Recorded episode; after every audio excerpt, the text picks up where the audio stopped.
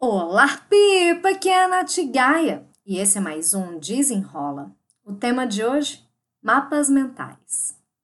O tema de hoje já é uma dica por si só, uma dica para que você consiga organizar melhor seus pensamentos, linkar ideias, aumentar sua memorização, que é a ferramenta de mapas mentais desenvolvida por Tony Buzan. Essa ferramenta ela é muito interessante porque ela trabalha com os dois lados, com os dois hemisférios do nosso cérebro. Tanto a parte mais racional, ligada ali ao fluxo de ideias, quanto também a parte mais criativa. Porque o mapa mental, essa ferramenta, permite com que a gente trabalhe através da nossa criatividade e de um fluxo de pensamentos mais orgânico para enxergar melhor, ter uma visão mais ampla das ideias memorizar mais, porque o nosso cérebro, ele não pensa de forma linear, ele não faz uma lista de pontos, pá, pá, pá.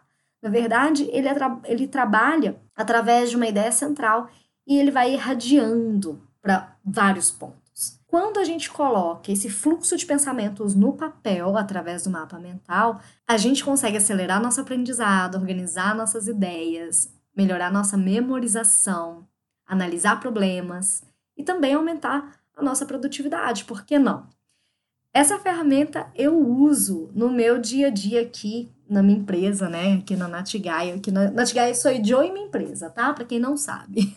Quando eu vou desenhar algum projeto, eu sempre pego um papel, várias canetinhas e começo a desenhar um mapa mental para linkar melhor meu pensamento, para lembrar de todos os pontos, as ações, e memorizar aquela ideia de forma mais clara, de forma mais objetiva, de forma mais estruturada.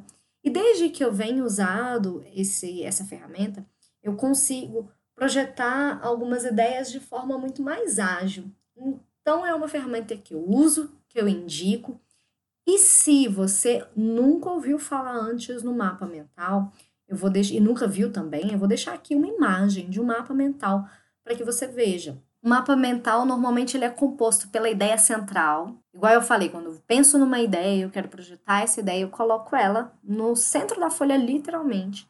E a partir de então eu vou linkando aí tudo aquilo que eu for lembrando que tem relação com a ideia principal. A imagem que eu vou deixar para você ver é a do Desenrola Express, que eu comentei na semana passada. Foi o primeiro esboço da ideia, com todos os pontos que eu queria abordar, a forma como eu gostaria de fazer, como eu gostaria de realizar. Tudo isso para que você veja que sim, eu aplico na prática essas dicas que eu passo aqui para você no Desenrola. E como o desafio desenrola, eu gostaria que você pensasse em algum objetivo que você tenha e que você gostaria de organizar melhor os pensamentos ou memorizar melhor. Pode ser um livro que você esteja lendo e você queira fazer um resumo para memorizar melhor as ideias, ou um objetivo para o ano que vem, talvez viajar para Disney, e aí você tem que pensar tudo aquilo que você precisa realizar para chegar lá.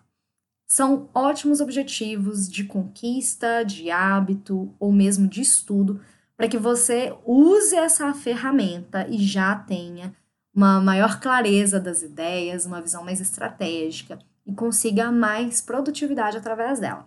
Sei que o conteúdo do Desenrola, ele é bem rapidinho, então eu não vou ficar aqui te ensinando como fazer, então eu vou linkar mais um material de apoio para que você veja um canal do YouTube que eu gosto de assistir e que ensina a fazer o passo a passo, além da imagem do meu mapa mental quando eu desenhei a primeira vez o Desenrola Express.